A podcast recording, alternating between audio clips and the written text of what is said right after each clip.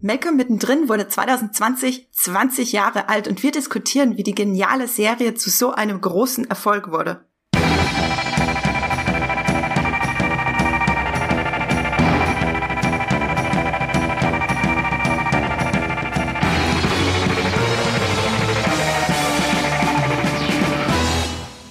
Gibt keine bessere Einstimmungsmusik. Hallo und herzlich willkommen zu einer neuen Folge Streamgestöber. Heute ohne dass das äh, die Musik noch einmal losgeht wie bei unserer letzten Folge. Ja, herzlich willkommen zu einer neuen Folge Streamgestöber, eurem Moviepilot Podcast, wo wir über die besten und die genialsten Serien reden, die es so zu streamen gibt. Und heute geht's um Malcolm mittendrin. Da gibt's nämlich alle sieben Staffeln bei Amazon Prime. Und ich habe mir dafür einen großen Malcolm mittendrin Fan in den äh, Podcast geholt. Hallo Hendrik. Hallo. Schön, dass wir heute mal über eine, ja, alte Serie gemeinsam in Erinnerungen schwelgen können. Und ich würde sagen, wir starten da nämlich auch gleich einfach direkt voll los. Ich habe nämlich richtig Lust drauf, über Malcolm mittendrin zu reden, nachdem ich gestern den ganzen Abend Mecker mittendrin geguckt habe.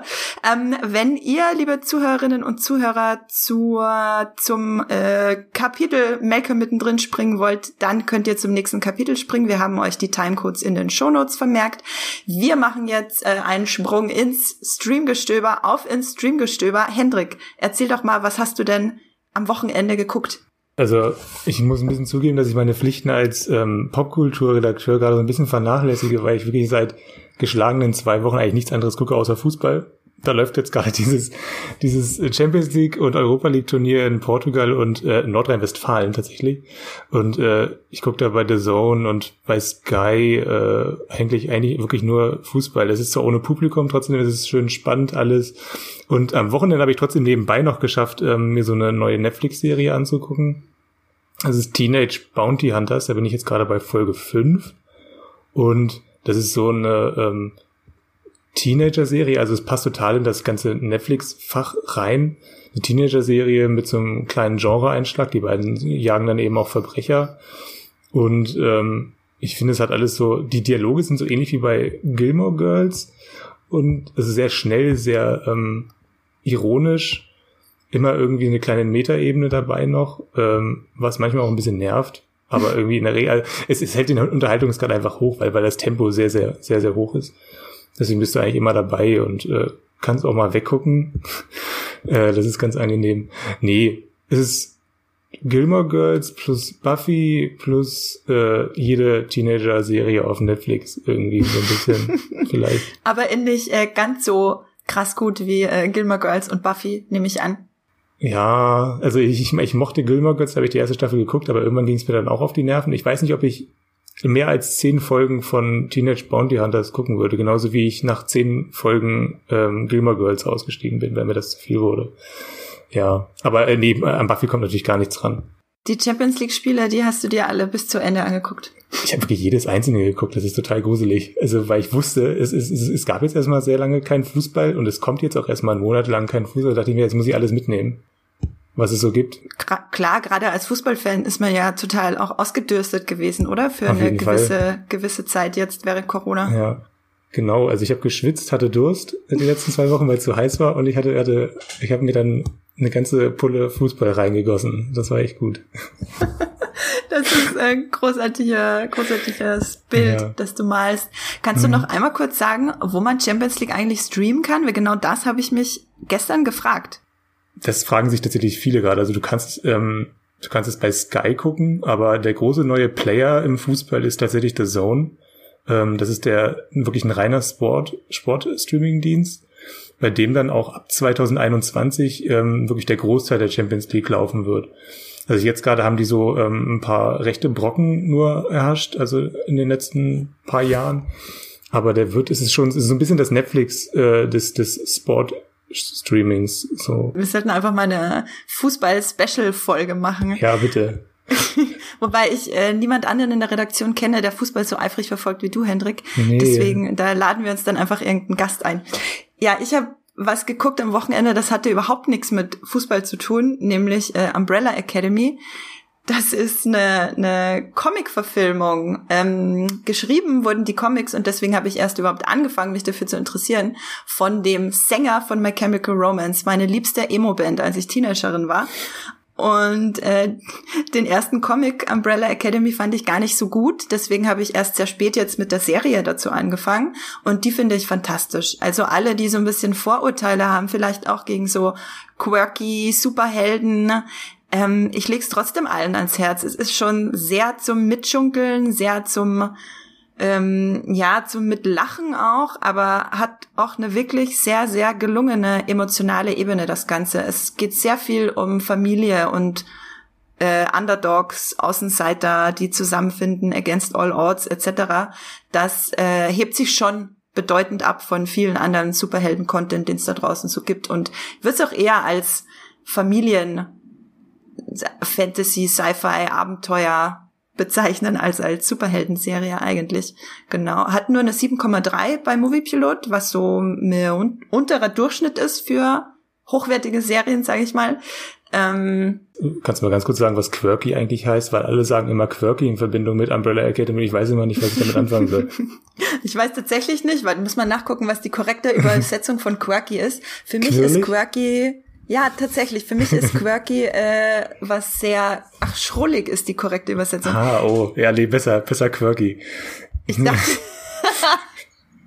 ich dachte tatsächlich, dass es äh, eher quirlig ist. Na, vielleicht eine Mischung aus schrullig, quirlig und aufgekratzt. Mhm. Dabei aber auch äh, süß und mit einem Zwinkern. Okay. Genau. Und äh, Umbrella Academy ist aber viel mehr als das. Nur noch mal so als Kontext. Okay, ich würde sagen, genug von Academies und äh, Fußballspielen. Wir starten mit unserem Hauptthema Malcolm mittendrin. Die Serie wird wahnsinnige 20 Jahre alt in diesem Jahr, beziehungsweise wurde im Januar dieses, diesen Jahres 20 Jahre alt. Hendrik, äh, wie alt fühlst du dich, wenn du das hörst? Ja, ich, als wäre ich irgendwie 31 Jahre alt. Das ist wirklich Wahnsinn. Oh Gott, ich bin 31 Jahre alt. Oh nein.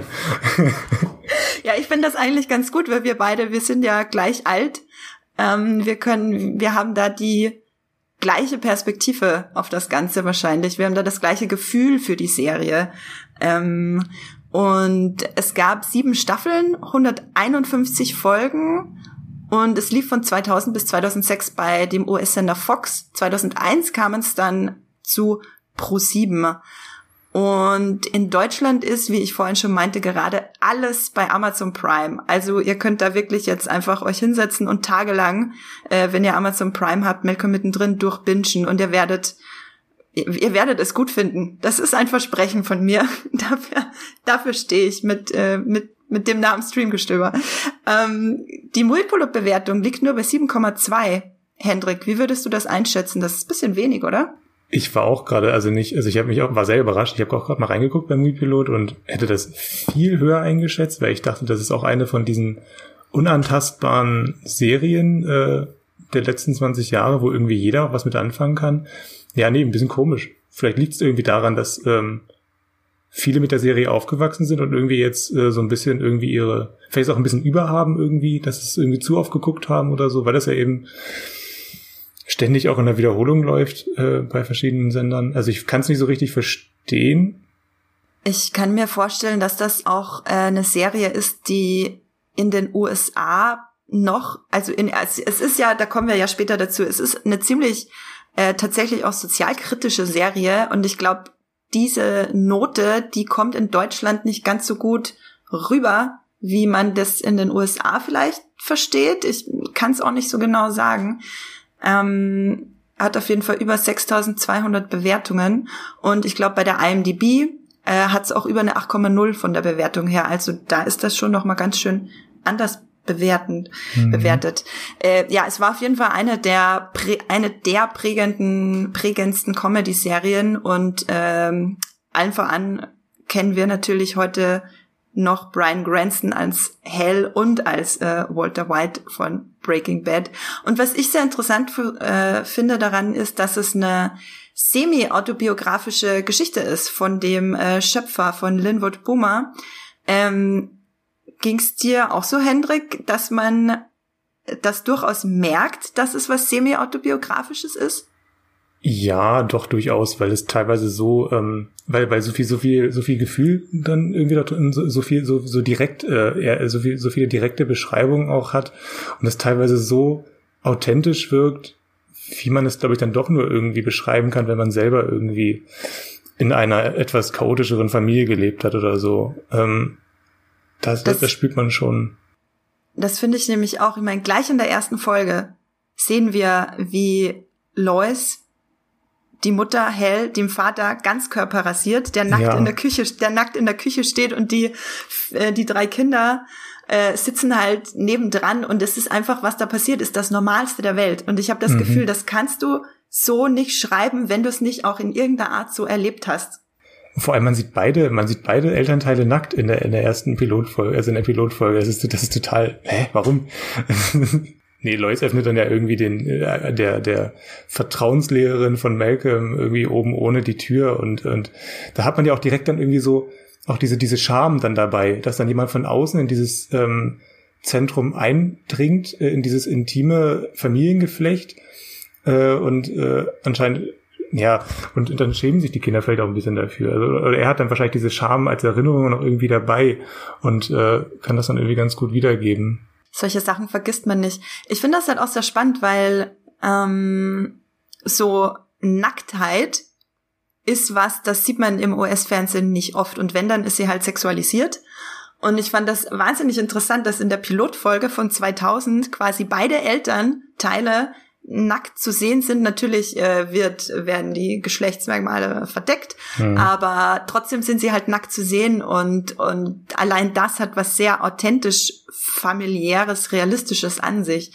Ähm, für alle, die Mecker mittendrin nicht kennen, was ich mir eigentlich gar nicht vorstellen kann, aber vielleicht hört hört ja gerade jemand zu, der es nicht kennt. Hendrik, vielleicht willst du mal kurz zusammenfassen, um was geht's eigentlich in der Serie?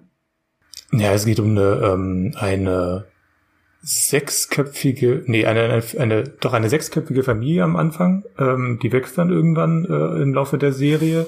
Die leben in Kalifornien, äh, zumindest, also es wird glaube ich nie richtig definiert, wo es eigentlich spielt, aber alles spricht dafür, dass es irgendwo im irgendwo in, in, in der Einöde von Kalifornien spielt, in irgendwelchen Kleinstädten, also die die die Architektur der Häuser und äh, und die das Wetter so ein bisschen, also es ist eigentlich nie wirklich Winter, glaube ich, in der Serie. Äh, mhm. Äh, und ähm, äh, in der, der die wichtigste Figur ist Malcolm. Das ist ein, ein ungefähr 10, 11-jähriger Schüler, der in der Pilotfolge dann auch rausfindet, dass er äh, hochbegabt ist. Er hat einen IQ von 165 und Malcolm erzählt uns dann, ähm, er bricht dann auch dabei die vierte Wand und erzählt uns dann aus dem Alltag äh, äh, der Familie und ähm, er ist in der Pubertät und all das fließt so in seine Erzählung damit rein und wir sind dann dabei, wie, wie diese, diese Familie, die immer finanzielle Probleme hat, äh, ihren Alltag da beschreitet und dann irgendwie versucht, diese vier Kinder durchzubringen. Und es wird eigentlich mit jeder Folge schwerer, hat manchmal, manchmal das Gefühl, oder beziehungsweise eigentlich ist, ist jede Folge eine, eine weitere Herausforderung für diese Familie und äh, es wird eigentlich nie leicht. Äh, es ist die haben kein, die haben kein schönes Leben und trotzdem sind sie irgendwie dann doch immer mal wieder glücklich. Ja, Life is unfair ist auf jeden Fall das ultimative Motto von der Serie. Das ist ja der äh, Titelsong, den glaube ich jeder kennt, der ungefähr so alt ist wie wir. äh, Boss of Me von äh, Might Be Giant, äh, der endet ja dann auch, äh, das Intro quasi endet ja dann auch mit dem Satz Life is unfair. Und das ist das Motto von der gesamten Serie. Das ist, ähm, ich fand das ganz interessant, ähm, wir haben ja beide gestern uns die erste und die letzte Folge angeguckt und da können wir sicher auch nachher nochmal drüber reden, aber dieses Life is unfair ist, und das sieht man am Anfang und am Ende einfach das, was sich durch die gesamte Serie zieht und wo auch die, die Sozialkritik so ein bisschen ansetzt von der Serie. Aber lass uns doch mal drüber reden, wie es denn zu diesem immensen Erfolg oder zu diesem Kultstatus von Malcolm mittendrin kam. Das ist irgendwie eine Serie, die jeder kennt und du meintest ja gestern, dass das sehr viel mit, äh, hier in Deutschland sehr viel mit Pro7 zu tun hat.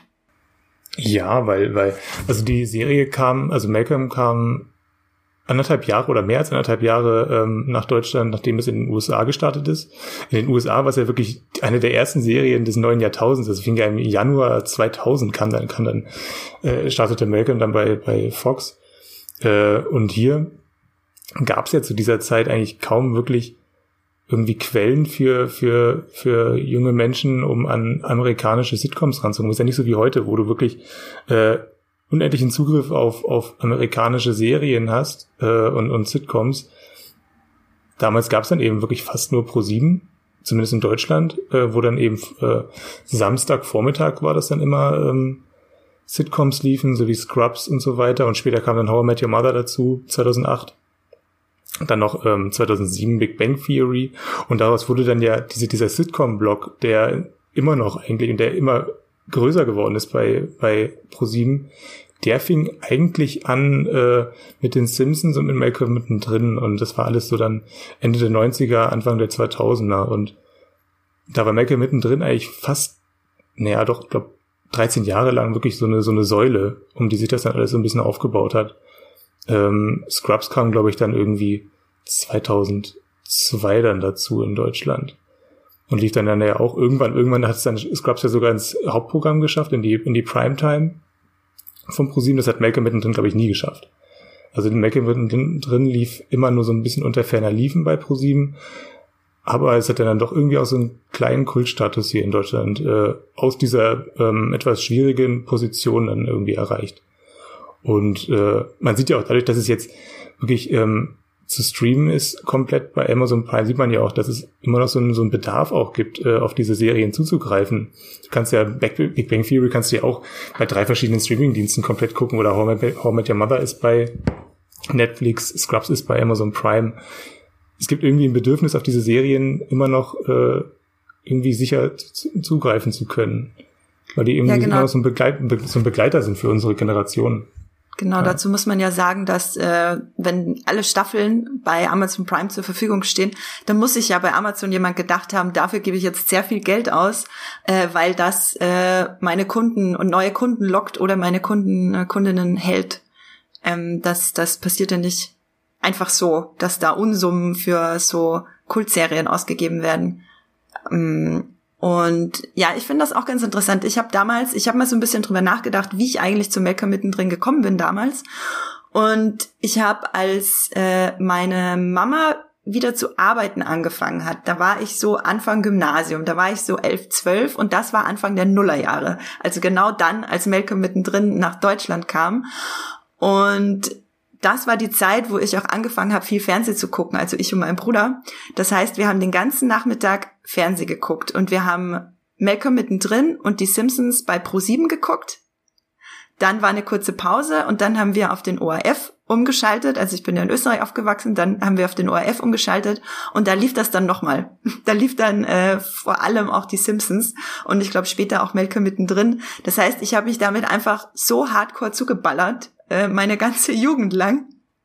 War das, war das bei dir ähnlich, Hendrik, oder wie bist du zu der es Serie gekommen? Das ist total spannend gerade, weil äh, ich erinnere mich gerade daran, wie ich damals sehr oft die äh, Fernsehzeitung durchgeblättert habe und immer gesehen habe, dass bei den österreichischen Sendern, die waren auch in der, in der, in der Fernsehzeitung aufgeführt, und ich war immer neidisch, dass es bei den österreichischen Sendern Melke mittendrin auch am Nachmittag unter der Woche lief.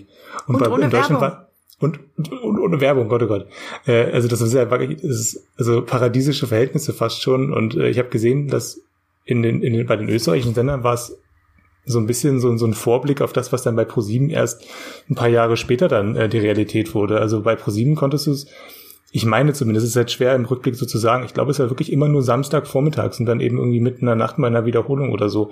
Da liefen dann diese amerikanischen Sitcoms und unter der Woche eigentlich gar nicht höchstens irgendwie ganz früh morgens, wo du dann ja als Schüler auch kein, irgendwie nicht, nicht dahin gekommen bist eigentlich. Außer es waren Ferien. Ähm, nee, aber. Ich glaube, ich glaube mich aber daran zu erinnern, dass ich das wirklich äh, unter der Woche immer geguckt. Also die hm. Simpsons auf jeden Fall. Die Simpsons habe ich immer unter der Woche geguckt, erst bei ORF und äh, dann bei Pro7 und beim ja. ORF war es halt super, weil das natürlich ein öffentlich-rechtlicher Sender und da gibt's während den Episoden keine Werbung äh, das, das war dann immer so ein kleiner Downgrade, als ich dann zu Pro7 umschalten musste. Ja, nee, die Simpsons, die liefen immer so um 18 Uhr. Das ist schon sehr lange so, dass die um 18 Uhr unter der Woche auch bei, äh, aber die Malcolm mittendrin eben nicht. Und das fand ich immer so toll, dass Malcolm mittendrin nachmittags unter der Woche im Fernsehen läuft. Das war Wahnsinn, die Vorstellung, das äh, gucken zu können. Meinst du, dass es so einen Erfolg überhaupt noch geben kann heutzutage? Weil heute hat jeder dieses Überangebot an Netflix-Serien. Es ist ja niemand mehr gezwungen dazu, wirklich diese eine Sache zu gucken, die halt gerade im Fernsehen gezeigt wird. Nee, ich glaube wirklich gar nicht mehr, weil also erstens kann eine Serie gar nicht mehr so wachsen wie Malcolm mittendrin, dass du wirklich die Freiheit hast, äh, äh, sieben Staffeln so eine Geschichte zu erzählen, was ja nicht jeder Serie gut tut, ne, muss man ja auch sagen. Und die letzten drei Staffeln von Mecken mittendrin waren ja auch nicht mehr so ähm, glanzvoll wie die vier davor. Ähm, immer noch toll, aber nee, und, und äh, ich glaube, dass sich die Zuschauermasse schon verteilt auf viele verschiedene Serien, die eben größtenteils bei Netflix laufen. Und ähm, Menschen, die so alt, oder Leute, die so alt waren wie wir damals, die gucken heute eben Netflix und dann gucken sie eben Teenage Bounty Hunters oder so. Äh, und Champions League. Ja, nee, genau. Und, äh, und, und der beste Freund guckt dann eben eine ganz andere Serie zum Beispiel. Und äh, dann kannst du dich eben nicht über diese eine Serie unterhalten. Dann verbreitet sich der, der Kult nicht ganz so sehr und am Ende gibt's dann irgend 30 Nischenserien, die nebeneinander herlaufen und äh, alle, jeder guckt sein Zeug für sich und, das, und dann nach drei Staffeln ist es vorbei. Ja, die Bubble-Problematik, ne, die sich ja, ja, durch die ganze Gesellschaft zieht, nicht nur was Filme und Serien äh, betrifft. Keiner, man hat irgendwie, man, man, man ist zu nichts mehr gezwungen. Das ist teilweise auch ein bisschen schade tatsächlich, weil halt dadurch nicht mehr so fruchtbare Diskussionen entstehen, weil eh jeder nur noch das guckt, was ihm gefällt. Es kommt ja hin und wieder mal so vor, dass dann irgendwie so eine Serie wie Stranger Things dann durchbricht oder so und auch ähm, eben über Weihnachten dann alle über The Witcher reden und so. Aber nicht, keine, nicht, nicht mehr so, so, so ein Kleinod wie äh, Malcolm mittendrin eben, was zwar auch ziemlich stark beworben wurde in den USA, aber hier in Deutschland eben nicht. Und hier ist es eben so ganz langsam, behutsam gewachsen und plötzlich äh, ist so eine Generation irgendwie in den 30ern plötzlich angekommen und alle haben Malcolm mittendrin davon gesehen oder zumindest ein Großteil und können sich darauf irgendwie, irgendwie berufen und können das zitieren. Ich glaube vor allem ähm, natürlich auch in den USA, aber vor allem in Deutschland, glaube ich, hat die Serie mit Hell, also Brian Cranston als Hell, so das, das, das Wichtigste irgendwie mitgegeben. Also ich glaube, die meisten Leute erinnern sich jetzt, ähm, wenn es um Malcolm mittendrin geht, in Deutschland an Hell. Meinst du, dass äh, damit liege ich richtig? Oh, schwer zu sagen. Ich glaube, ich glaube, es sind dann doch eher am Ende die Kinder fast schon. Also mhm. Hell vielleicht auch äh, wegen eben wegen Breaking Bad, also Brian Cranston und, und die Verbindung ist natürlich schon ziemlich ziemlich groß. Äh, aber also wenn ich an Malcolm mittendrin denke, denke ich jetzt als erstes an die Beziehung zwischen den Brüdern. Ich habe halt auch zwei Brüder und eine Schwester. Äh, das werden werden also es war nicht ganz so brutal zwischen uns wie bei denen. Aber, aber, wir, aber wir haben uns natürlich auch irgendwie schikaniert und, und, und geneckt und so weiter. Äh, und haben dann auch, es gab, es gab bestimmt auch mal eine Sofaschlacht, äh, wo wir uns dann irgendwie mit, mit Chips beworfen haben und so, aber also ich meine, das ist natürlich eine Karikatur von Geschwisterbeziehungen, diese, diese drei Jungs, die dann da äh, ihre Nachmittage miteinander verbringen und in einem Zimmer schlafen müssen und so. Das, äh, ja, deswegen, deswegen irgendwie sind es dann doch eher die Kinder für mich, die mich da irgendwie dann immer wieder zurückholen. Ja, stimmt. Es kommt natürlich immer darauf an, mit welchem Blick man darauf blickt. Ich glaube, vielleicht nehme ich das mit Hell auch deswegen so wahr, weil ich Malcolm mittendrin auch öfter mal mit meinen Eltern geguckt habe und mein Papa halt so ein riesiger Fan von Hell ist, weil ich glaube, jeder kann sich da einfach so wunderbar in irgendeiner Figur wiederfinden, vor allem wenn man halt selber aus einer äh, irgendwo aus dem Spektrum der Mittelklasse kommt, äh, glaube ich, findet man sich da einfach wieder. Du bist auch äh, hier, Hendrik, mittendrin, oder? Du bist, bist auch ein Mittelkind, oder? Ich bin der zweitälteste bei uns. Äh, ähm, also ich war da, ich, ich wäre dann quasi in der, in der, in der Konstellation von Malcolm mittendrin wäre ich dann ähm, Reese gewesen, würde ich sagen. Äh, der, der dann seine Brüder verprügelt. Genau dein das, Charakter, das, oder? Ja, genau, genau so bin ich. Nee, äh, ja. Du hast, glaube ich, du, ja. hast, glaub ich, du hast einen Bruder, glaube ich, ne? Ja, ich bin nicht mittendrin. Ich bin, ich bin kein, wie, wie war, wie ist da der Fachtermini? Sandwichkind? Ja. Ich bin, ne? Ich bin die kleine Schwester einfach nur und immer gewesen, ja. genau, von dem großen mhm. Bruder. Aber ich weiß zumindest auch, wie es ist, einen Bruder zu haben und, und Raufereien, die ausarten, wo dann jemand heulend wegrennt, weil er sich fast einen Arm gebrochen hat, das ist mir nicht fremd, sagen wir so. Also ich konnte mich da schon ganz gut reinversetzen. Ich konnte mich nicht so gut identifizieren wie bei den Simpsons, weil da war ich einfach die, die, war ich einfach Lisa, die Streberin mit dem, äh, großen Bruder, der sich um nichts schert. Grüße gehen raus an meinen Bruder, hallo. Hab dich lieb. Und ähm, ja, hast du, aber hast du das mit deinen Geschwistern gemeinsam geguckt eigentlich oder alleine eher? Nee, tatsächlich mit meinen Geschwistern größtenteils. Also, das ist, also ich, ich weiß nicht mehr genau, äh, ich kann mich nicht mehr an, an wirklich an die Situation erinnern, wo ich das mit meinen Geschwistern geguckt habe, aber äh, ich weiß, dass, also wir haben heute noch verschiedene Zitate, die wir ähm, verwenden äh, aus der Serie äh, und da weiß jeder sofort, was gemeint ist. Ähm, zum Beispiel, ähm, wir brauchen hier noch ein paar Handtüchern. Zum Beispiel, es sagt dann Geräte in dieser unfassbaren Folge, äh, wo dann, wo der, wo der Porno ähm, äh, auf, auf der Westernfarm da gedreht wurde und sie, sie kommt dann da rein, muss diesen Satz sagen. Ich finde es unfassbar witzig und sie, sie bringt ihn dann irgendwie raus und dann ist sie zufrieden, als sie dann gesagt hat, endlich, wir brauchen hier noch ein paar Handtüchern und ja, Lach, Lachflashes wird es noch öfter geben in der Folge übrigens, weil wir reden hier über, über Malcolm mittendrin. Ja, das ist, äh, hat sich eingebrannt. Großartige Folge. Ja, kann ich ja. absolut verstehen. Ich glaube, ich habe weit nicht so viel Zitate wie von den Simpsons, aber definitiv einige und ich muss auch zu lachen anfangen, wenn irgendwo jemand sagt, wir brauchen hier eine Handtücher. Also so ist es nicht. Ähm, das war in Deutschland ja alles schon ziemlich groß, aber es war ja in den USA auch extrem groß, ähm, Malcolm mittendrin. Und ich fand das ganz interessant. Ich habe da gestern ein bisschen reingelesen, wie es zu dem Erfolg in den USA kam. Das war wirklich von ersten Sekunde an äh, ein Hit, weil der damalige Fox-Präsident Doug, der Doug Herzog, äh, Herzog oder wie man das dann im Englischen ausspricht, hm. ähm, der war der einzige, der diesem Skript äh, eine Chance geben wollte ähm, das, da wurden wohl viele Sender angefragt von Linwood Boomer, der eben den semi-autobiografischen Piloten geschrieben hat.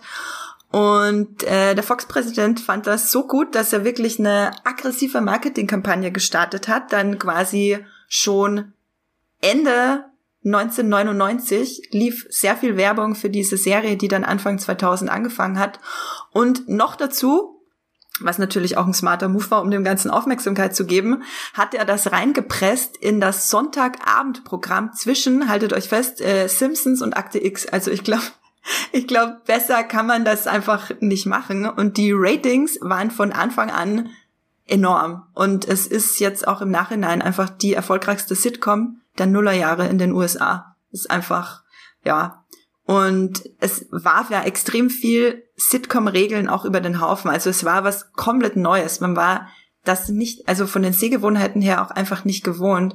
Ähm, Hendrik, kannst du dich noch erinnern, als du das damals geguckt hast, kam dir das irgendwie neuartig und anders vor? Hattest du davor schon viele Comedy-Serien geguckt? Das ist, das ist es halt. Also ich, ich habe vorher das, die einzige Sitcom, die ich wirklich so kannte vorher, war ähm, Hör mal, wer da hämmert.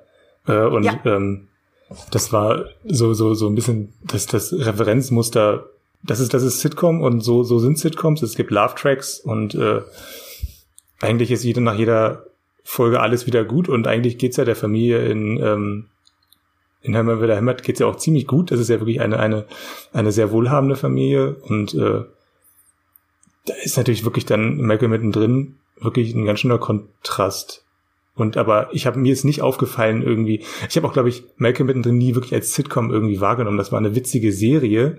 Aber ähm, heute weiß ich natürlich, dass das, dass ein Sitcom ganz starre ähm, Regeln bei der Bildsprache, beim Schnitt und beim Sound hat. Ähm, damals war einfach nur für mich das etwa, für mich war dann Malcolm mittendrin das rauere Format. Also es ist ja nicht nur nicht nur beim Bild kommt das dann rüber, sondern eben auch bei den Themen. Und ich habe es dann eben eher über die Themen wahrgenommen und über den Ton und irgendwie das Malcolm mittendrin auf jeden Fall auch eine traurige Serie ist. Also jede Folge hat irgendwie auch eine bittere Note.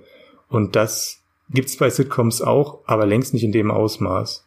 Bei, bei Sitcoms wird dann irgendwie der, das Bittere dann irgendwie immer noch am Ende dann irgendwie eingesüßt. Und du kommst dann irgendwie doch mit einem guten Gefühl aus der Folge raus. Und das ist bei Malcolm mittendrin eher nicht. Also es ist, du hast dann schon irgendwie nochmal so ein, so, ein, so ein dumpfes Gefühl, mit dem du diese ähm, Serie guckst. Also da ist es kein Comfort Food irgendwie, würde ich jetzt mal sagen. Oder wie das siehst du das? Halt, also man, ich glaube, viele gucken es schon als Comfort Food, weil man diese bittere Note auch sehr leicht wegignorieren kann, weil es albern und witzig genug ist, glaube ich.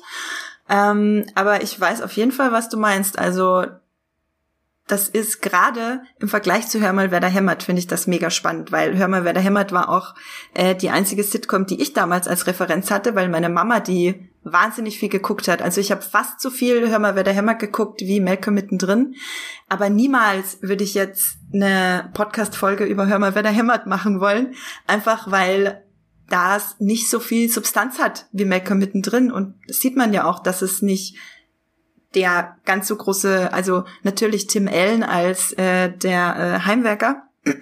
Das ist eine Kultfigur, keine Frage, aber die Serie an sich hat nicht wirklich mehr zu bieten als das. Ähm, und es ist halt schon die, ich habe das Gefühl, wo Hör mal, wer da hämmert, das irgendwie ein bisschen schön redet, Teil der Mittelklasse zu sein, ist halt äh, Malcolm mittendrin genau das Gegenteil. Es wird halt immer wieder darauf gepocht, wie unfair das Leben sein kann mhm. und dass man einfach verdammt nochmal halt damit klarkommen muss. So. Wo, und wo, diese wobei, wobei man ja dann irgendwie dann doch nochmal unterscheiden muss, oder? Ich glaube wirklich, dass die, dass die Taylors, also ich glaube, die heißen doch die, das sind doch die Taylors, genau, von Hammer, wer da hämmert, die, ähm, die sind, glaube ich, dann schon eher gehobene Mittelschicht würde ich fast ja, sagen. Ja, das, das stimmt und, schon. Er äh, ist ja auch eine kleine Prominenz ja, und so weiter. Genau, also das und, und die, und die, das ist das Problem, ich glaube, man, wie heißen die, äh, wie heißt Malcolm mit Nachnamen? Also die Familie? Wilkinson, man, er, man Wilkinson. hört es nur ein einziges Mal ja, genau. in der Serie, ja, Wilkinson. Ja. ist ja auch dann in der Abschlussrede wird dann auch der Name dann äh, weggepiept, äh, ja, genau. Nee, äh, die, die haben ja wirklich immer zu knapsen. Also die sind ja wirklich immer am Existenzlimit und da gibt's ja auch diese eine Folge, wo es dann irgendwie darum geht, oder, oder auch, oder auch in der, in der, in der Abschlussfolge geht's ja auch dann darum, wie äh, Malcolm sein Stipendium ähm, oder wie Malcolm sein Studium für Harvard da irgendwie finanziert und dann fehlen dann da noch mal 3000 Dollar, die sich dann äh, Hell sogar ähm, finanzieren lassen würde durch durch dadurch, dass man dass ihm die Mafia die Beine bricht. Ähm, Übrigens, so. Fun Fact: ja. Der Mafia-Boss in der allerletzten Folge, das ist der äh, Serienschöpfer. Das ist, ist äh, Linwood Boomer. Ja, habe ich zufällig mitbekommen gestern. Dachte so, unfassbar. hätte ich hätte ich jetzt niemals gedacht, dass ich auch nicht der irgendwie immer ganz anders war. Aber ich hätte auch nie, ich hätte, ich habe den Namen Linwood Boomer immer vor Augen, aber ich weiß nie, was, was das für ein Mensch dahinter steckt. Das ist immer, hm, ja. Ähm, ja, nee, aber das stimmt natürlich. Hör mal, wer da hämmert, die haben es definitiv leichter. Aber das meine ich auch so ein bisschen mit, äh, dass das halt äh, auch einfach ein bisschen schön geredet wird, wie, wie, wie, wie leicht es halt auch einfach gehen kann, wenn man Sachen richtig macht, so. Wohingegen es bei ähm, Malcolm mittendrin immer darum geht, auch wenn man es richtig macht, hat man es nicht leicht. So ist so ein bisschen das, das Fazit. Über die letzte Folge müssen wir auf jeden Fall nachher nochmal reden, wenn wir zu unseren liebsten Folgen und Momenten kommen. Ich fand bei, ich finde jetzt im Nachhinein als äh, Kind beziehungsweise präpubertärer kleiner äh, elfjähriger Mensch ist mir das alles natürlich noch nie aufgefallen, damals, als ich angefangen habe, die Serie zu gucken. Aber jetzt im Nachhinein ist es schon Wahnsinn, äh, wie neuartig die Serie war. Also wirklich in fast allen Belangen war sie, war sie äh, neuartig damals. Sie hat es war eine Sitcom, die äh, den Love-Track weggelassen hat, die sehr viel mit äh, Kamera experimentiert hat, totalen Close-ups, alles, was halt gerade irgendwie ähm, den Witz vorangetrieben hat quasi und äh, Slow Motion, alles, was halt irgendwie dann, das, also hat einen sehr ähm, extrem visuellen Stil für eine Sitcom, auch dadurch, dass es eine Single-Camera-Serie ähm, war. Das bedeutet, bei äh, Multicamera Sitcoms, so wie, glaube ich, auch Hör mal, wer da hämmert. Da wird halt dieselbe Szene aus mehreren Winkeln gefilmt und ist dann eben in der Postproduktion weit nicht so aufwendig, wohingegen Single Camera da viel mehr experimentieren kann. Ähm, Single Camera, so wie quasi auch jede Dramaserie gedreht wird. Ähm, genau, ohne Live-Publikum. Es war nicht ortsgebunden. Es gibt Folgen, die spielen nur im Stau oder, oder in der Mall oder wo auch immer. Das finde ich halt auch großartig. Und das vierte Wanddurchbrechen war damals noch ziemlich neu. Jetzt geht's jedem auf den Keks. ja. ähm, damals fand ich es tatsächlich ziemlich cool. Und was ich äh, auch ganz interessant finde, was ich dann für mich so ein bisschen festgestellt habe, ist, dass ähm, es den Simpsons wirklich extrem ähnlich ist. Vom mhm. Inhalt her, von der Familie her, ähm, von der ganzen Sozialkritik her und auch von dem cartoonhaften Slapstick. Ähm, wie, wie siehst du diesen Simpsons Malcolm mittendrin Vergleich?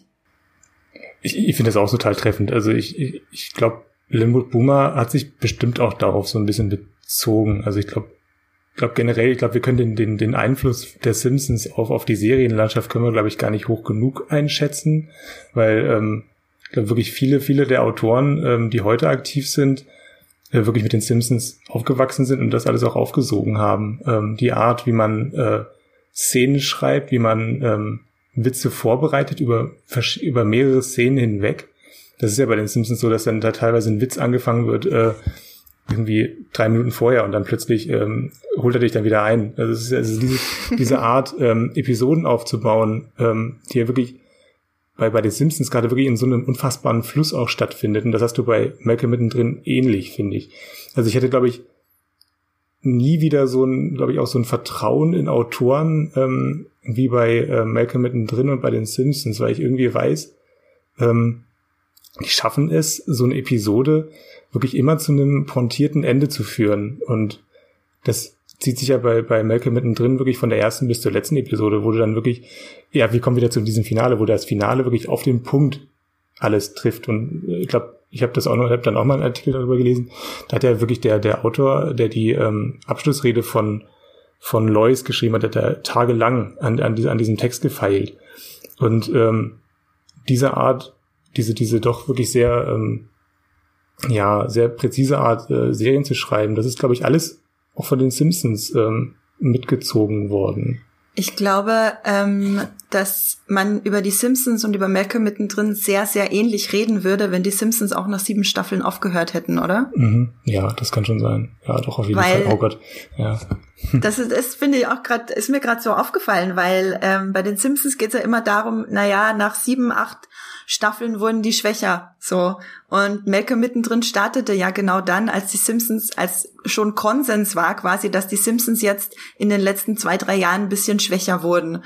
Und ähm, hat im Prinzip wieder dort angefangen, wo die Simpsons angefangen haben, nur halt als Live-Action. Und ähm, das finde ich halt ganz, ganz interessant und das halt nochmal eben ein bisschen weitergetrieben mit nochmal neuerer Familiendynamik. Das, äh, ja, ja, doch, doch. Ähm, wir haben jetzt schon so viel über die erste und die letzte Folge geredet. Vielleicht, äh, reden, vielleicht knüpfen wir da einfach an und äh, da kommen wir eh noch zu den ganzen anderen Sachen.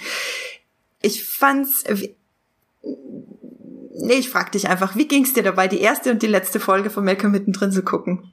Und um was geht's denn da vielleicht einmal kurz zusammengefasst?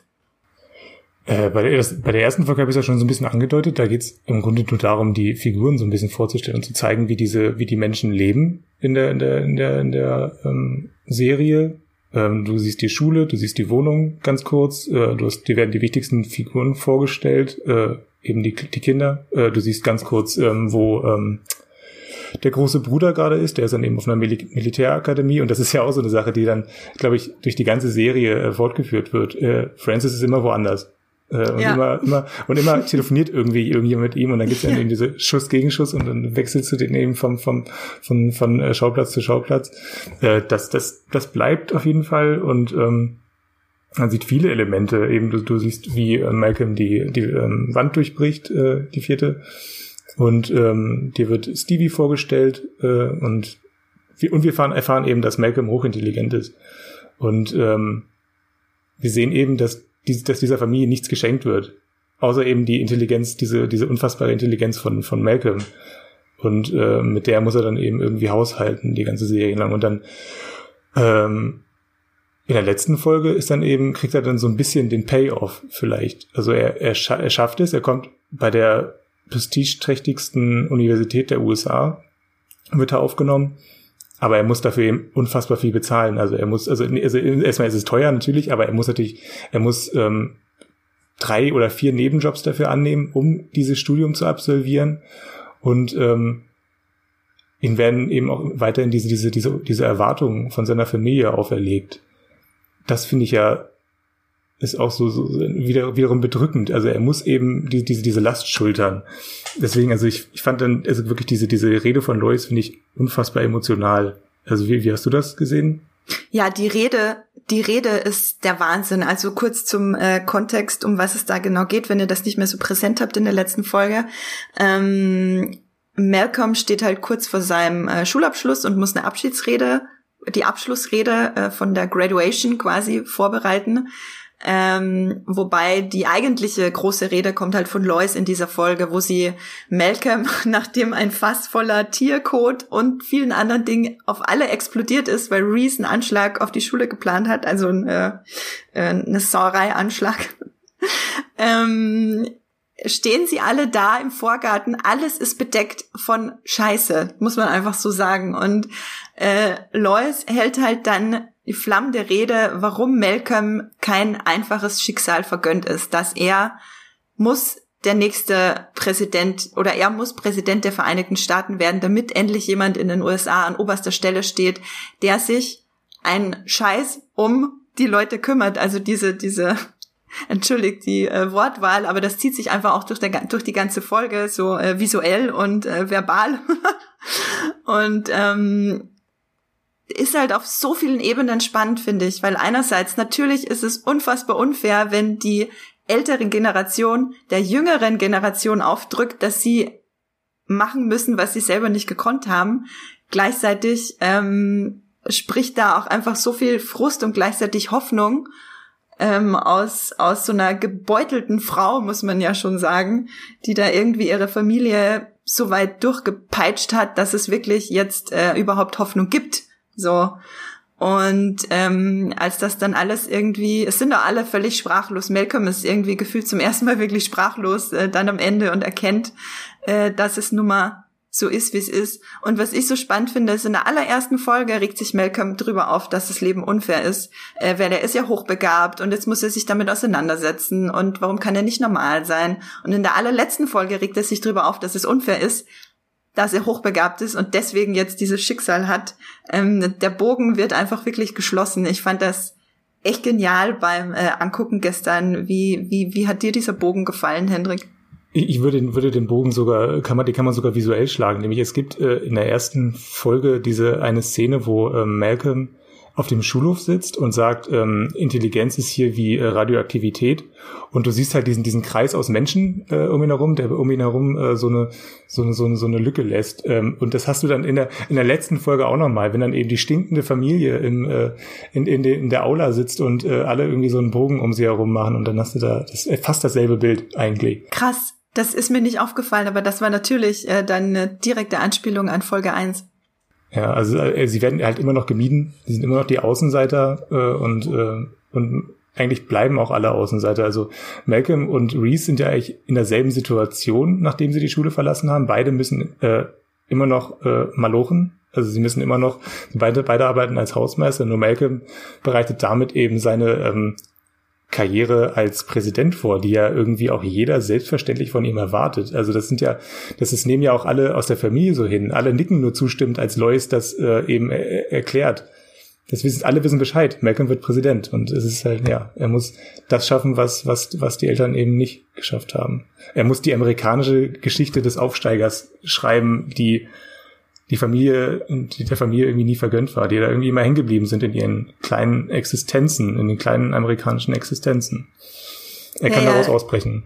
Total. Das ist ja auch, wenn man einmal anfängt, dann die Parallelen zu den ganzen Enttäuschungen von Neoliberalismus zu ziehen, dann hört man überhaupt nicht mehr auf, da irgendwie die, die sozialkritische Genialität von Malcolm mittendrin irgendwie äh, Folge für Folge aufzuarbeiten. Aber gerade an der ersten und letzten Folge sieht man das sehr schön, quasi wie äh, der ja Kapitalismus und die Versprechungen, die damit einhergehen, die Familie nie erreicht haben. So. Ja, das musst du, musst du ja gucken. Also Hell ist eigentlich äh, genauso wie Neo oder oder äh, Tyler Durden. Er ist genauso ein Charakter. Er ist ein, er ist ein White Collar äh, Held, der ähm, seine, seine kleine, seinen kleinen Bürojob hat oder auch wechselnde Bürojobs und eigentlich möchte er immer da raus. Er hat ja auch immer wieder ähm, Folgen, wo er ausbrechen möchte aus seiner bürgerlichen Existenz. aber er schafft es eben nicht und äh, er bleibt dann doch irgendwie immer, immer, wieder hängen, weil er eben auch seine Familie versorgen muss, die er eben auch liebt und äh, er hat dann eben diese Zwänge und äh, äh, Neo kann dann eben äh, aus dieser Matrix dann ausbrechen, genauso wie Tyler Durden dann eben eine, eine Bewegung um sich herum aufbaut und so weiter. Also diese, diese Fantasien hat Hell ja auch. Also es gibt ja sogar diese eine, diese eine Folge, wo ähm, er dann, das ist auch so eine, so eine Matrix-Folge fast schon, wo er dann zu irgendeiner ähm, geheimen Organisation eingeladen wird und eigentlich erfahren wir nie so richtig, was das eigentlich ist wo, er, wo er da war, wo er zum Bewerbungsgespräch eingeladen worden war und wo da mit Tests mit ihm gemacht wurden und plötzlich steht er wieder auf der Straße und war das jetzt ein Traum? Was ist das? Ich finde, diese, dieser ähm, trieste Bürojob, den wir ja nie so wirklich, äh, ich glaube, wir erfahren schon was drüber, aber irgendwie bleibt es auch so ein bisschen Mysterium, was Hell eigentlich arbeitet. Und es ist ein bisschen wie mit äh, Chandler bei Friends. Ähm, das gleiche Phänomen habe ich das Gefühl.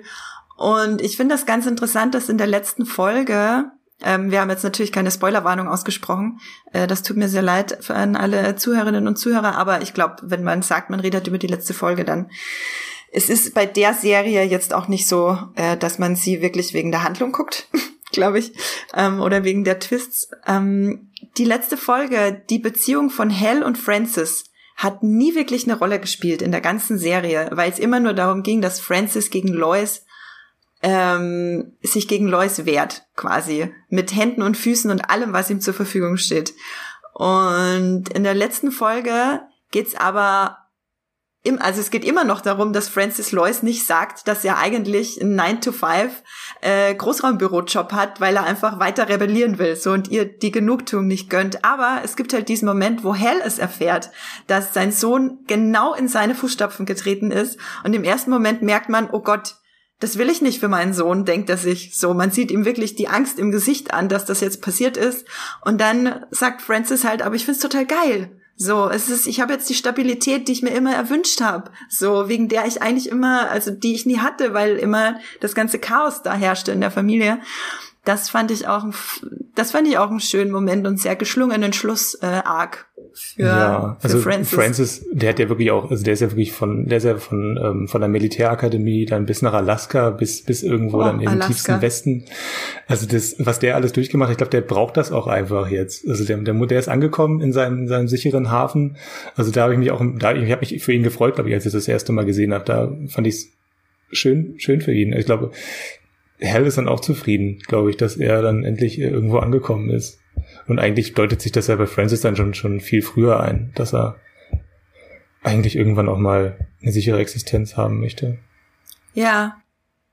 Ähm, wir haben jetzt viel über die erste und die letzte Folge geredet. Lass uns doch noch mal über unsere absoluten Lieblingsfolgen reden. Ähm, ich habe mir gestern dafür auch noch mal die bestbewerteten Folgen bei der IMDb angeguckt und äh, habe da alle zehn Folgen, die am besten bewertet sind, äh, mir nochmal reingezogen und das sind schon echt wirklich richtig, richtig gute Sachen dabei. Hendrik, aber vielleicht willst du dann anfangen. Ähm, wer sind denn, was ist deine Lieblingsfolge? Kannst du das überhaupt so sagen? Es, das, also mir fällt schon schwer, da jetzt wirklich eine Folge rauszugreifen. Ja. Erstmal, weil es äh, schon recht lange her ist, dass ich das alles geguckt habe und vor allem, äh, ich glaube, ich muss dann vielleicht auch nochmal erklären, wie ich diese Serie geguckt habe, weil ich habe eigentlich nie wirklich ähm, Malcolm mittendrin linear geschaut. Also ich habe das immer so geguckt, welche Folge gerade bei ProSieben lief. Das ist so ist es eben. Also das ist, also wenn ich jetzt, wenn ich die Serie bei Netflix heute gucken würde, hätte ich sie, hätte ich äh, Staffel für Staffel geguckt und bei Malcolm mittendrin war das wirklich immer äh, auch ein bisschen surreal. Das ist, glaube ich, der Serie, glaube ich, irgendwie bei mir noch einen etwas surrealeren Anstrich verliehen, dadurch, dass ich dann, dass sie immer verschieden alt waren und äh, ich eben immer mehr opportunistisch dann irgendwie immer reingeguckt habe. Ähm, also wenn ich jetzt wirklich, was, was, mir, was sich wirklich mir eingebrannt hat, war ähm, die Folge, ähm, wo Lois sich vorstellt, wie ihr Leben aussehen würde, wenn, wenn ähm, ihre drei Söhne ihre drei Töchter wären. Und am Anfang, also die, die, sie stellt sich dann da eben so ein so ein, so ein Shopping-Tag vor. Also sie geht auch mit ihren, mit ihren Söhnen einkaufen in der Mall und äh, muss da eben äh, mit sehr kleinem Geldbeutel da irgendwie ähm, Unterhosen kaufen für und die äh, drei pubertäre äh, Teenager-Jungs ja, genau. äh, irgendwie man, neu ankleiden fürs Schuljahr. Ja, richtig. Ja. Man kann sich nichts Schlimmeres vorstellen als Mutter. Also es, oh ist, es ist, ich, ja, oh Gott, oh Gott. Äh, gut, dass man das heute dann alles im Internet machen kann. äh, also nee. Ähm, und ähm, nee, und in ihrer Vorstellung ist es dann eben so, dass, dass, dass es mit ihr, mit ihr mit drei Töchtern eben natürlich viel to toller wäre, weil sie dann eben sie so ein bisschen einkleiden kann, äh, wie sie das eben ganz gerne möchte. Und äh, ich glaube, ich, ich kann nicht ganz, ganz genau, äh, glaube ich, es ist eine sehr bittere Folge am Ende daraus geworden. Ja. Ähm, weil, weil, weil, weil sie eben dann doch einsehen muss, äh, dass ihre Töchter würden sie genauso schikanieren wie ihre Söhne. Und egal sie was sie tut. Sie sogar noch viel schlimmer schikanieren, ja, weil sie Gott. sie in ihrer in ihrer Position als Frau äh, besser verstehen könnten und mhm. dann genau in diese Wunde rein. Hast du die nochmal geguckt, die Folge? Ja, eigentlich? ich habe sie tatsächlich ja. gestern nochmal geguckt, weil es ist auch eine meiner eine meiner liebsten Folgen. Ähm, ach so, wenn ihr da draußen, wenn ihr die Folge gucken wollt, das ist die zehnte Folge der vierten Staffel, If Boys Were Girls. Ich weiß leider den deutschen Titel gerade nicht, aber Staffel 4, Folge 10. Ähm, ich bin sowieso ein großer Fan von allen Lois-Folgen. Die ist mein absoluter Lieblingscharakter, da kann ich auch nachher noch was dazu sagen. Ähm, genau, weil es geht eben darum, dass sie ist schwanger wieder, äh, un, ungeplant, ungewollt, äh, wieder schwanger und äh, über Hell fragt sie am Anfang, ob sie gern ein Junge oder ein Mädchen hätte ähm, jetzt als fünftes Kind quasi. Und dann muss sie eben mit Reese, Malcolm und Dewey einkaufen gehen und stellt sich halt diesen Trip vor, wie das wäre, wenn es Mädchen wären und ähm, muss dann halt sich am Ende eingestehen, dass es wahrscheinlich keinen Unterschied machen würde. Es ist einfach, wie es ist mit drei Kindern. Die sind echt gemein, ne? Zu ihr. Das ist ja, am Ende, am Ende sind sie echt gemein. Die eine ist dann schwanger, die andere hat äh, sowieso nur gelogen und die, die dritte ist auch nicht so süß wie Dewey, sondern äh, auch ein richtiges Biest. Also ähm, ganz am Ende meint sie dann aber doch, bitte werden Mädchen und guckt so auf ihren äh, hochschwangeren Bauch. das ist eine großartige Schlusspointe. Ja, die finde ich, die finde ich auch super, weil sie so bitter ist. Mhm. Aber hast du noch eine andere, die du jetzt rausgreifen würdest? Ja, wie gesagt, ähm, ich mag alle Lois-Folgen sehr gerne, beziehungsweise alle Folgen, die sich auf Lois und Hell konzentrieren, äh, finde ich ganz großartig, weil früher schon, ähm, ich glaube, wenn man als Teenager-Junge diese Serie guckt, guckt man sie auch komplett anders als als Teenager-Mädchen, weil als Junge hast du da ja verschiedene quasi Referenzpunkte, die du dir rauspicken kannst zu dir selber. Und als Mädchen ist das halt ein bisschen schwieriger. Ähm, deswegen hatte ich immer schon eher auf die Eltern geguckt als auf die auf die Jungs, als ich das früher geguckt habe und natürlich vor allem auf Lois, weil Lois ist so ein bisschen der Inbegriff von einer Frau in der Männerwelt, so hoppala, äh, von einer Frau in der Männerwelt, wo man ähm, die halt auf Biegen und Brechen sich irgendwie durchsetzen und ihre Stärke und, und, und, und ihren Stolz bewahren muss, quasi so. Und das fand ich immer schon wahnsinnig spannend, wie, wie sie gezeichnet wird, so völlig ab, völlig fernab von allen anderen Mutter-Klischees, die man halt bisher so gesehen hat in, in anderen Sitcoms und anderen Serien und die es ja immer noch gibt, die Leuster halt aber so gar nicht erfüllt. Und ich finde die Folge äh, Bowling finde ich extrem toll. Die ist auch die bestbewertete bei der IMDb, die hat eine 9,3. Das ist Staffel 2, Folge 20. Wenn ihr die gucken wollt, Staffel 2, Folge 20, Bowling heißt sie gleich auch im Deutschen. Und da geht's darum, äh, dass zwei Timelines aufgemacht werden, ähnlich wie bei der Community-Folge, wo die es dann viele Jahre später gab, wo sechs Timelines aufgemacht wurden mit dem Würfel. Ähm, da werden zwei Timelines aufgemacht. Einmal fährt Hell Malcolm und Reese zum Bowling und einmal fährt Lois Malcolm und Reese zum Bowling. Und wie sich die Geschichte entfaltet, äh, ist halt so eine kleine ähm, Sezierung von der, von den Erziehungsmethoden unfassbar unterschiedlichen Erziehungsmethoden von den beiden, von Hell und Lois und zu was das alles führt, was ich gar nicht ändern würde und was ich extrem ändern würde, quasi, was an diesem einen Abend passiert ähm, Lois, die halt viel zu sehr ihre Hand auf allem drauf hat und Hell, der halt viel zu wenig seine Hand auf allem drauf hat. Ähm, und ich habe, ich weiß nicht, äh, das wäre auch eine Frage an dich, Hendrik, die ich mich gestern gefragt habe. Ich habe Malcolm mittendrin immer vorrangig wahrgenommen äh, als eine Serie, die einem sehr gut beibringt, äh, wie es. Oh, da fährt ein Rettungswagen vorbei. Es tut mir sehr leid, falls man das gerade hört. ich höre es klar und deutlich. Was ist da passiert? Das unterstreicht die Dringlichkeit von dem, was ich jetzt sagen möchte. Und zwar, dass es mir hat die Serie, mich hat die Serie extrem darin geprägt, äh, zu akzeptieren, dass Eltern auch nur Menschen sind. Ähm, hat das bei dir irgendeine Rolle gespielt beim Gucken? Ähm, ich glaube nicht so, wenn, wenn du mich jetzt fragst, ähm, ja, vielleicht schon, ähm, weil ich glaube, glaub, aus jedem Charakter wird ähm, irgendwie so dann so eine dreidimensionale Figur. Du hast äh, immer verschiedene Winkel, aus denen du die Figuren betrachten kannst. Und das ist dann eben immer noch ungewohnt, immer wenn, wenn man es im Vergleich mit einer anderen Sitcom. Also bei den, bei den meisten, gerade, gerade da ist vielleicht wirklich Lois nochmal eine, eine besondere Figur, weil, weil du hast dann eben die, die typische Sitcom-Mom, die dann immer äh, zur Seite steht und dann auch mal einen Ratschlag gibt oder so und dann eben dann doch irgendwie mehr so eine idealisierte ähm, Version von einer, von einer Mutter ist. Und Lois ähm, hat eben eine eigene Agenda. Sie, sie hat eine eigenen, einen eigenen moralischen Kompass, ähm, den sie dann eben auch auf ihre Kinder dann so ein bisschen ausrichtet und hier ist eben Gerechtigkeit unheimlich wichtig. Und das ist dann schon, ähm, sie, sie bricht dann irgendwie immer wieder äh, aus dieser, aus dieser, aus diesem Muster aus. Ähm, und das eigentlich Folge für Folge. Du hast immer die, das, diese, diese, diese Form Sitcom-Mom und äh, Lois ist dann irgendwie der Konterpunkt.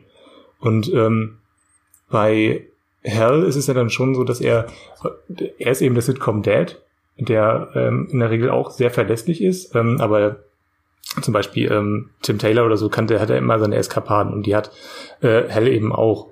Ähm, ich glaube, Hell ist dann irgendwie dann doch noch der, der Standardtyp geblieben im Vergleich. Also er darf Hell sein und damit eben auch ein normaler Sitcom-Vater. Ja, ich finde auch, dass äh, Hell ist, also Hell gewinnt vor allem durch Brian Cranston. Das, äh, das Comedy-Talent, das auch das, äh, die Körperkomik, die, die Brian Cranston drauf hat, die ist wirklich unvergleichlich. Da kommt auch die, äh, die Schauspielerin von Lois, also Jane Katzmarek, äh, ich hoffe, man spricht sie so aus, Katzmarek, ähm, nicht ran. Diese, diese Körperkomik. Ihre Rolle verlangt das natürlich auch nicht, aber. Sie macht viel über die Gesichtsausdrücke, aber dann ja, nett, ne? Also genau, sie, genau, ist, genau. Und, und, und Brian Cranston wurde wegen seinem wahnsinnigen Talent für Körperkomik, glaube ich, auch vor allem dann in diese Richtung geschrieben. Mhm. Und äh, der Charakter von Lois wurde, glaube ich, vor allem wegen dieser diese, ja, wie soll ich sagen, diese unerbitterliche Aura von, von Jane Kasmareks Gesicht wahrscheinlich auch ein bisschen in die Richtung dann geschrieben, also dass es auch ein bisschen den Schauspielern besser entspricht. Es wird Bei auch sehr Hell oft dann so in, in, einem Weitwinkel dann gefilmt, ihr Gesicht, ne, wo du dann irgendwie so ganz nah rankommst und dann wirklich auch wirklich ein bisschen zurückschreckst, äh, wenn du das dann siehst. Ja, das ist. Wo ja. du dich auch selber, wo du auch selber sagst, okay, ja Mama, ich, ich gehe sofort meine Hausaufgaben machen. Und man muss schon sagen, dass, äh, also die Serie hat natürlich auch ein paar äh, Schwachpunkte, das kann ich ja vielleicht jetzt auch nochmal kurz einwerfen. Ähm, manchmal hätte ich mir schon gewünscht, dass Hell und Lois ein bisschen noch ein bisschen mehr mit Stereotypen brechen, wo man aber dazu sagen muss, dass ja äh, die Serie schon sehr, sehr, sehr guten und breiten Ansatz für Männlichkeit gefunden hat in all ihren Facetten. So, also das hat die Serie schon wirklich gut gemacht. So toxisch ist sie in keiner Weise, weil du einfach so viele verschiedene Männertypen auch hast, die alle ihre ihre Berechtigung haben.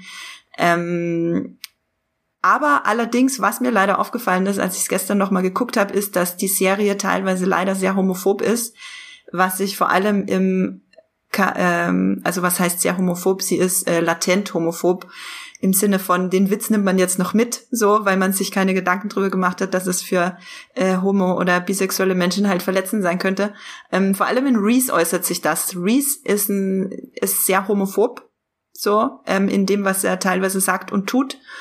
Ähm, auch sehr direkt, äh, interessanterweise, gar nicht mal irgendwie subtil oder so. Das fand ich dann extrem schade, als ich das gestern noch mal geguckt habe.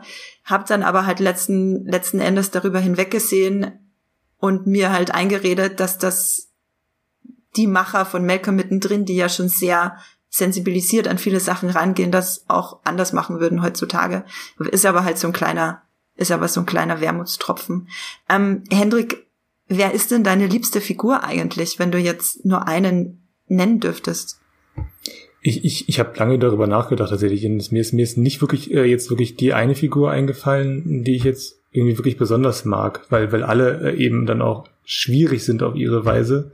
Und äh, ich glaube, ich, ich, ich glaube wirklich am, am coolsten und am lässigsten fand ich halt immer ähm, ähm, äh, Francis. Und äh, er, ist, er, er ist halt der, äh, der am entspanntesten damit umgeht. Er ist der, der ähm, dann doch irgendwie so ein bisschen auch, glaube ich, der ähm, ja, der, der der Familie Halt gibt, glaube ich, aus, aus der Entfernung. Er ist, also, ähm, Lois kann sich an ihm abarbeiten. Für Hal ist er eben ein guter Freund äh, als Sohn und für die, für die, für die Jungs ist er eben ein Ratgeber.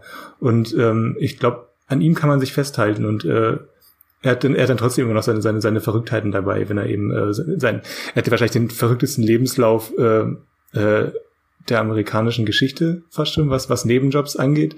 Also äh, heute würden sich, heute würden sich Arbeitgeber um ihn reißen, glaube ich. Also er hätte jetzt richtig gute Chancen, um bei Google irgendwie unterzukommen und da äh, irgendwie in die Management-Ebene äh, vorzustoßen mit seiner, mit seiner Erfahrung. Äh, ja, oder was auch immer. Nee, äh, ich glaube doch, ich glaube, Francis mag ich tatsächlich. Und die alle anderen, glaube ich, sind nicht so ähm, wirklich likable. Ähm, aber ihn finde ich wirklich nett. Ja, ich habe irgendwie bei jedem Charakter kommt mir kommen mir Dinge in den Kopf, die unausstehlich sind, aber auch Dinge, wegen denen ich den Charakter einfach total gerne mag. Äh, so, es gibt ja auch einfach wirklich neben den ganzen Unausstehlichkeiten und Widerwärtigkeiten, die sich gegenseitig antun teilweise, wie fies die zueinander sind und wie brutal auch meistens. Ähm, dagegen gibt's ja auch immer sehr süße und sanfte Momente, wo man einfach wirklich merkt, dass das nicht eine dysfunktionale Familie ist. So, es wird bei, über Malcolm mittendrin ganz oft gesagt, dass es eine dysfunktionale Familie ist. Aber ich habe das nie so wahrgenommen, weil nee, die halten letzten Endes ja. immer zueinander. Ich habe das auch, ich habe das, ich habe mir den Wikipedia-Artikel nochmal durchgelesen zum Malcolm und da steht ja auch Dysfunctional Family und ich habe das auch tatsächlich nie so, weil die, weil die funktionieren ja auf ihre Weise. Es ist alles chaotisch, mhm. aber sie, sie stemmen sich ja damit eigentlich nur den, den, den äußerlichen Bedingungen entgegen. Und natürlich sieht das dann immer nicht schön aus, äh, die Methoden, die sie dagegen ähm, aufwenden, aber es funktioniert ja und sie halten ja auch irgendwie alles am Laufen. Äh, natürlich liegt Wäsche auf dem Boden rum und äh, es ist nicht immer irgendwie ähm, frische Milch im Kühlschrank oder so, aber ähm, die, die Jungs äh, schaffen es ja. Also sie und, und, und darum, darum, darum geht's ja am Ende auch, dass es, dass sie ein Dach über dem Kopf haben, dass sie, dass, dass die, ähm, dass die Kinder eine Schulbildung bekommen und äh, nicht auf der Straße landen oder so. Also sie funktionieren unter den, unter den, unter den ähm, Bedingungen, die die ähm, Gesellschaft ihnen zur Verfügung stellt. So. Ja, total. Ich habe ähm, eine Folge, die ich auch allen ganz, ganz, ganz besonders ans Herz legen kann, die ist definitiv in meinen Top 3, ist äh, die Folge Familienfeier. Das ist Staffel 4, Folge 3. Äh, Staffel 4, Folge 3, genau. Ich weiß gerade nicht, wie sie im Original heißt. Im Deutschen ist es, glaube ich, äh, nee, das Familienfest ist es im Deutschen, genau. Und da lernen wir nämlich Hells Familie kennen. Eine sehr reiche, sehr widerwärtige Familie, die halt in einen ganz klaren äh, Gegensatz zu ähm, Lois und Hell und deren Kinder gestellt wird, quasi. Also äh, Reiche, die sich halt, äh, die halt auf die anderen picken und die halt auf andere herabblicken und sie nicht als Teil ihrer Gesellschaft wahrnehmen wollen. Äh, das äh, manifestiert sich da dann darin, dass sie halt Lois nicht akzeptieren und Lois wirklich systematisch fertig machen, alle gemeinsam. Ähm, großartig äh, ist diese Folge vor allem deswegen, weil wir da, ich weiß nicht, ob wir den davor schon mal sehen, ich glaube nicht, äh, weil wir da damit ich muss mal kurz kurz googeln, äh, damit ich nichts Falsches sag. Genau, Hells Vater wird nämlich gespielt von Christopher Lloyd. Und die einzige Möglichkeit, wie Christopher Lloyd mit seinem Sohn kommunizieren kann, ist, indem er anfängt, sobald es ernst wird, ihn zu kitzeln, bis, Lo bis Hell wirklich schreiend und lachend wie ein kleines Kind am Boden liegt und dann ist, äh, ist sein Vater auch schon wieder weg. So und so läuft jedes Gespräch ab. Gespräch unter Anführungszeichen. Wirklich, guckt euch diese Folge an. Ich habe gestern so unfassbar viel gelacht. Und in dieser Folge, ohne dass ich jetzt zu viel spoiler, in dieser Folge setzt sich dann nämlich die gesamte Familie ein für Lois und macht einfach die gesamte Feier kaputt, weil ähm, ja Lois Hell und die Kinder einfach zusammenhalten. Die funktionieren in ihrer kleinen, kruden, chaotischen äh, Konstellation. Ähm, Wenn es dann halt gegen andere geht, dann wehren sie sich auch gemeinsam und halten zusammen. Das ist Oh. äh, Ah, wenn ich jetzt wirklich über diese, über diesen Christopher Lloyd Charakter, das ist, das kam jetzt gerade wieder hoch. Ich habe da auch, es ist, es sind so, so viele kleine Szenen äh, und, und, und Momente in dieser Serie, die dann, ah, das ist, das ist auch so, ist eine sehr unangenehme. Ich fand das, ich fand das nicht witzig tatsächlich, glaube ich damals. Ich fand das sehr, sehr komisch. Ähm, es war auch ja, awkward. Ja, ja, Gott. Aber mit äh, Christopher Lloyd hat Hell das, also mit Christopher Lloyd hat Brian Cranston gefühlt das erste Mal äh, ein Gegenpart, der was so äh, Körperkomik betrifft, auf einem Level ist mit ihm und deswegen eskalieren diese Szenen. Es ist unfassbar, wie das eskaliert. Das kann man sich sicher auch als YouTube-Clip angucken. Einfach mal googeln, Christopher Lloyd, Brian Cranston, Maker mittendrin. Es, es ist unfassbar. Ich werde das raussuchen und falls ich was finde, dann lege ich euch einen Link in die Shownotes. Äh, dann müsst ihr, müsst ihr das nicht extra suchen. Äh, Schreibe ich mir sofort auf. Nee, das ist absolut fantastisch. Äh, Hendrik, sag mal, kannst du dich noch an die Folge erinnern, wo Reese fertig gemacht wird von vier Mädels, unter anderem gespielt von Emma Stone, ähm, und Lois sich dann an den Mädels rächt? Ja, also das, nee, das ist auch so eine Folge, die natürlich an, an den, also das habe ich, habe tatsächlich letztens geguckt, ähm, das habe ich vor dem Podcast gemacht. Ich woll, wollte dann doch nochmal wissen, weil immer davon gesprochen wird, äh, ähm, dass Emma Stone ja einen der ersten Auftritte irgendwie bei Malcolm mittendrin hatte. Und da wollte ich wissen, welcher Auftritt das war. Und dann, dann spielt sie ja ein, eins dieser ähm, dann doch sehr fiesen Mädchen, die dann äh, einen Streich spielen. Und äh, und dann, dann, dann, dann eskaliert das ja auch so. Und dass dann ähm, Lois, also das ist, da bin ich mir auch ist nicht sicher, ob, ob, auf welcher Seite ich da eigentlich stehe, weil, weil äh, Bei der Folge bin ich mir auch nicht sicher, auf welcher Seite ich stehe, aber die Folge ist deswegen schön, weil Lois, das ist eine von ganz wenigen Folgen, wo Lois und Reese auf demselben Nenner sind, wo sie dann wirklich gemeinsam in der Nacht- und Nebelaktion andere Menschen terrorisieren. Und das ist so der gemeinsame Nenner, wo die beiden sich wiederfinden. Und das gestehen sie sich dann noch ein in der Folge. Sadismus. Sadismus, äh, weil im Sadismus finden sie sich wieder. Und, äh, das ist ja, da gibt's ja auch dann diese Szene im Finale, wo dann äh, Reese mit, mit, mit seiner Oma dann auch diesen, diesen sehr innigen Moment hat, wenn es dann darum geht, wie können sie diese, diese, diese, diese, diese Scheißebombe da möglichst gut einsetzen und, und äh, wie kommt Reese da am besten wieder raus? Ich glaube, da hat er dann wirklich einen Draht, glaube ich, zu beiden, also zu seiner Großmutter und seiner Mutter, was den, was den, was das ähm, morbide irgendwie angeht. Tatsächlich. tatsächlich die sadistische Ader, die hat, und das sagt Lois äh, auch in dieser äh, Folge Lois Strikes Back, ähm, übrigens Staffel 7, Folge 16, äh, Staffel 7, Folge 16, genau, Lois Strikes Back, ähm, wo sie die Mädels terrorisiert, da hält sie Reese unter Tränen eine Rede tatsächlich, wo sie sich eingesteht, ja, Mist, ich hab das von meiner Mutter und du hast das von mir, Reese. Und äh, das ist jetzt nun mal leider so. Und dann gehen sie gemeinsam auf Jagd. Ich denke jetzt gerade, da könnte man ja eigentlich einen ganzen Horrorfilm draus machen aus dieser, aus dieser Folge, oder? Oh wenn, ja. wenn, du das, wenn du das mal überlegst, wäre das irgendwie so ein, so ein, so ein, so ein ähm, Blumhouse-Film, wo dann äh, der Sohn gemobbt wird und plötzlich äh, schlägt die Und Mutter, die Mutter zurück. Und, eskaliert. Ja, boah, ja. hm. Tatsache. Ähm, ja, ich glaube, damit sind wir dann schon äh, langsam am Ende von unserem äh, Podcast über Mecke mittendrin angekommen und warum die Serie so einen Kultstatus erreicht hat, was einfach die besten Dinge an der Serie sind. Äh, Henrik, hast du am Ende noch etwas hinzuzufügen, irgendwas Wichtiges, was wir vergessen haben? Ähm, vergessen vielleicht nicht, aber, aber was man vielleicht wirklich sagen kann, dass, dass ähm, Malcolm mittendrin wirklich so, so, so auch so eine, der, der Wegbereiter für, für viele Serien war, Mhm. wie sie heute existieren. Also ich glaube, ähm, ich meine, wie viele Sitcoms mit, mit Love Track gibt's denn überhaupt heute noch? Also die letzte, an die ich mich wirklich erinnere, die erfolgreich war, war Kevin Can Wait. Und die ist ja dann irgendwie auch krachend gescheitert, gesche- gescheitert, nachdem dann die Autoren irgendwann gesagt haben, ja, eigentlich wissen wir gar nicht mehr, was wir hier erzählen sollen. Und das zeigt ja einfach, ähm, dass dieses Format äh, am Ende war und wahrscheinlich auch schon am Ende war Anfang der 2000er, da kam ja gar nicht mehr so viel äh, Großes nach, da war dann The Big Bang Theory das letzte große Format, was dann wirklich richtig gut funktioniert Mhm. hat oder auch Echt das letzte Die, wirklich ähm, große, ja. ja, bei, bei Netflix gab es dann ja auch noch ähm, uh, One Day at a Time, die ja äh, dann auch do- doch eine ähm, kleine Fangruppe dann erreicht hat.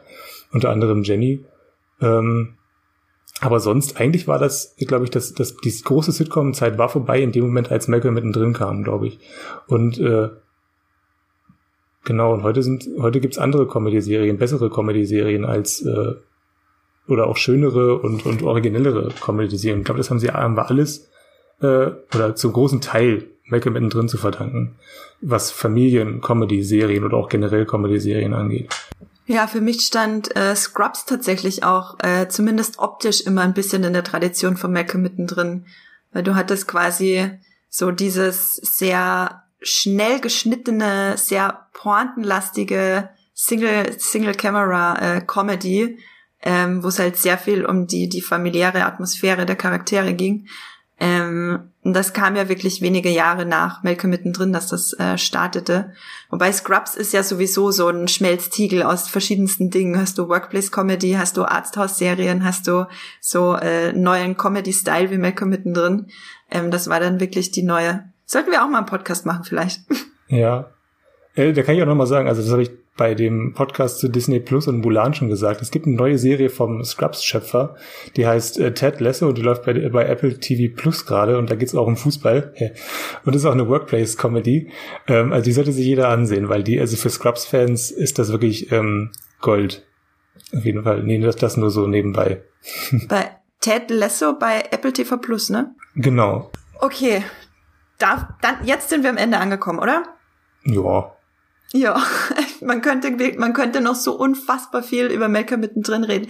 Wenn ihr, liebe Zuhörerinnen und Zuhörer, Feedback habt zu dieser Folge, wenn ihr etwas zu Malcolm mittendrin loswerden wollt, wenn ihr uns mitteilen möchtet, was eure liebsten Episoden, was eure liebsten Figuren und was eure liebsten Momente der Serie sind, dann haltet euch bitte nicht zurück. Uns interessiert das sehr, was ihr darüber denkt und ihr könnt das auch jederzeit an podcast@moviepilot.de schreiben. Wie gesagt, haltet euch nicht zurück.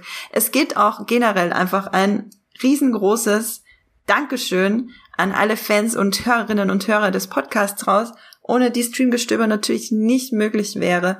Und wie gesagt, schickt uns gern jederzeit euer Feedback. Und übrigens, äh, kleiner Reminder, ihr könnt uns auch Sprachnachrichten schicken. Schickt sie uns auch einfach an podcast.moviepilot.de dann sind wir jetzt wirklich am Ende angekommen. Ich kann euch noch weitere passende Folgen empfehlen. Einmal ähm, die Folge von letzter Woche, wo ich mit Jenny gemeinsam über die Polizei-Sitcom äh, Cop, Cop Comedy Brooklyn Nine-Nine geredet habe und warum die sich gerade neu erfinden muss, natürlich angesichts der ganzen riesigen, drängenden äh, Debatte um die US-Polizei.